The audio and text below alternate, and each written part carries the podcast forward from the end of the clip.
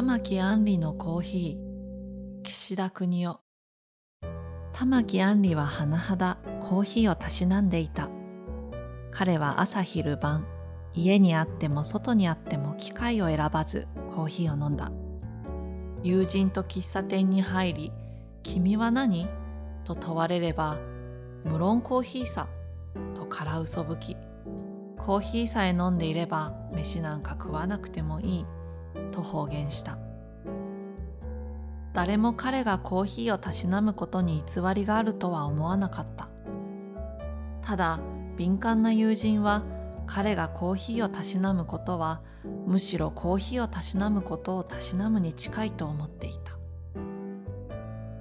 そこで問題になるのはコーヒーそのものがある人の思考にかなう理由は明瞭であるがコーヒーをたしなむことがなぜに思考愛着の目的物となりうるかである。ことに玉木杏里の場合不思議に思われる現象はコーヒーをたしなむかのごとく見えてその実コーヒーそのものに対する感覚を多分に失っているらしいことである。ただそればかりではない。稀にはコーヒーを飲むことが一種の苦痛になっているとしか思われないことである。少しうがった見方をすれば彼はコーヒーを味わう時よりも俺はコーヒーが好きだと思いかつ人からそう思われることの方が楽しいのである。それゆえに彼はコーヒーを飲む時そのコーヒーの味よりもそれを味わう自分自身が興味の対象でありかくまでコーヒーが好きである。という自分を半ば賛美し半ば哀れみつつかの骨褐色の液体を唇に近づけるのである。彼はそういう時決まってある幻影を頭に描く。コーヒーばかり飲んでいた天才オノレド・バルザックの幻影である。彼は自分のあらゆるポーズのうちで机に片肘を乗せ目を青空の一角に注ぎその目の高さに薄手のコーヒー茶碗を差し上げている瞬間が最も美しく最も似合わしいと思っていた。一方彼のコーヒー枠歴はいささか2の領域に踏み込んでいた。彼は東京ではどこどこのコーヒーがちょっと飲めるといい。自ら書斎の一宮にコーヒー引きとフィルトレの道具を用意しこれはこの間フランスから取り寄せたコルスレだなどと不眠症の客を辟易させる気癖を持っていた。ある友人が試みに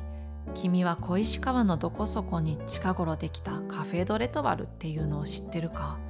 コーヒーはとても自慢だそうだと言えば彼はすかさずうんあれや大したもんじゃない。大地あんな熱いのをそのまま出すっていう法はない。とこき下ろした。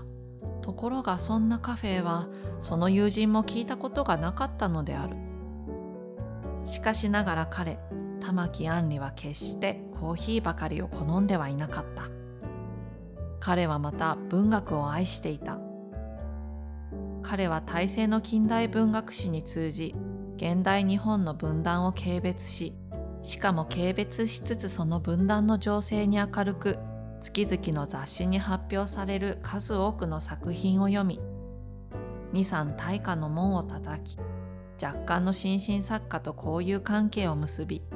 もちろん自らも小説と戯曲を書き同志を語らってパンフレットを刊行し原稿用紙に生命をすり込ませ文学ゆえに親戚と気絶するに至ったと心得牛肉が硬いという時人生は憂鬱なりの表情を浮かべるのである。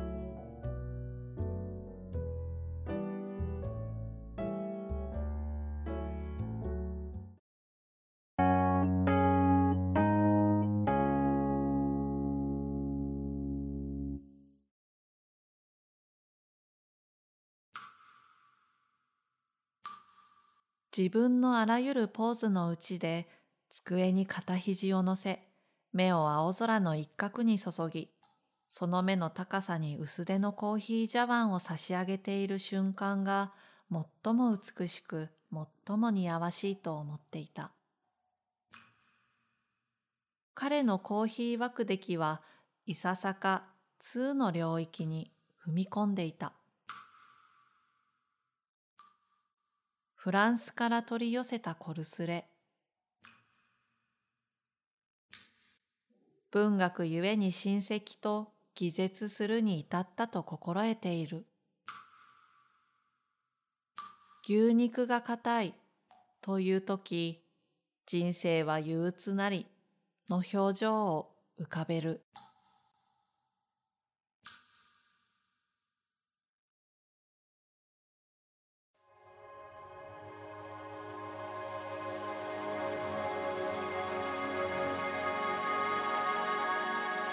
音読カフェレトワル。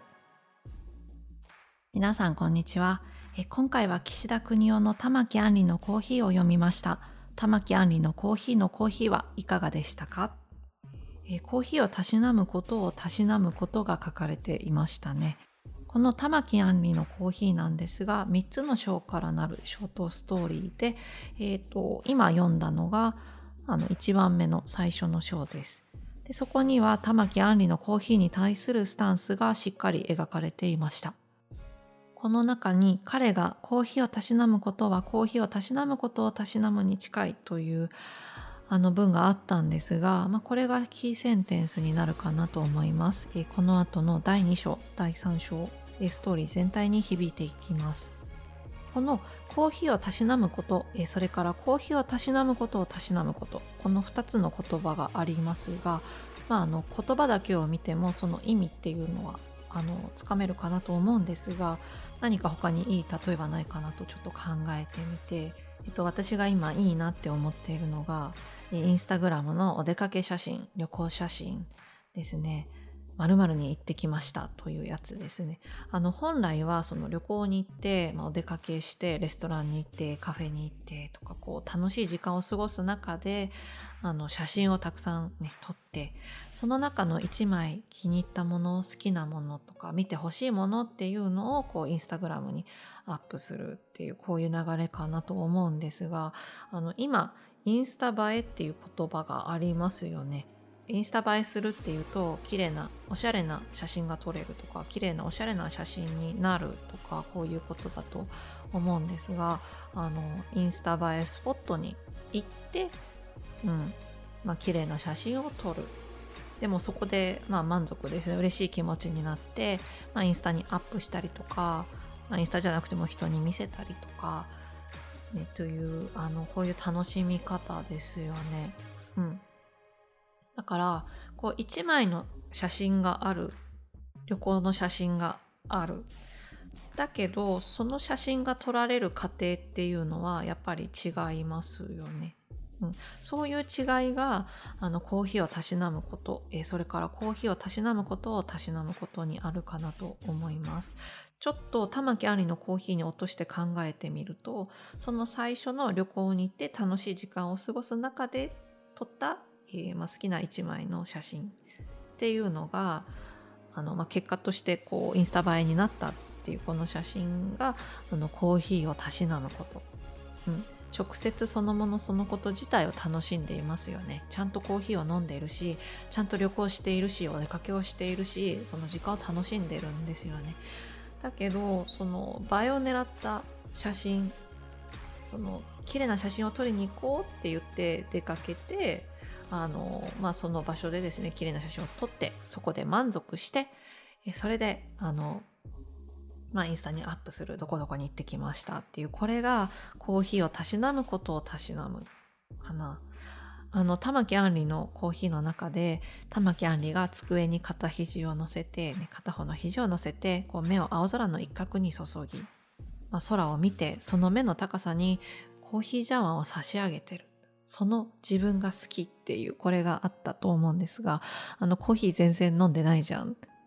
あのただすごく綺麗なシーンだと思うんですがコーヒー飲んでないよね。もうその何て言うのかなコーヒージャンを差し上げたそのポーズで満足してるんですよね。嬉しいんですよね。うん。これがちょっとなんか